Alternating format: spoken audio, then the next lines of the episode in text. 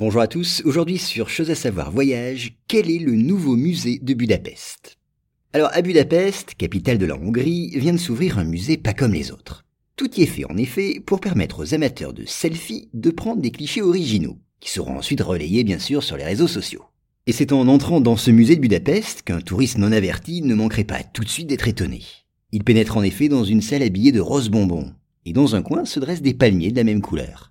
Contrastant avec tout ce rose, une grande banane jaune sert de balançoire.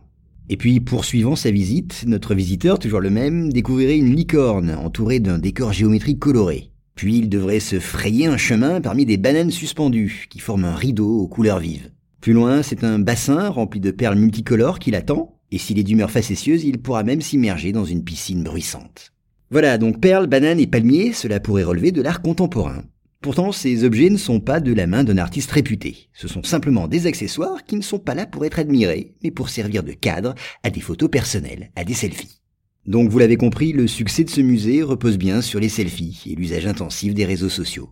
Un succès qui ne se dément pas puisque 30 000 visiteurs ont déjà franchi son seuil depuis son inauguration en décembre 2018.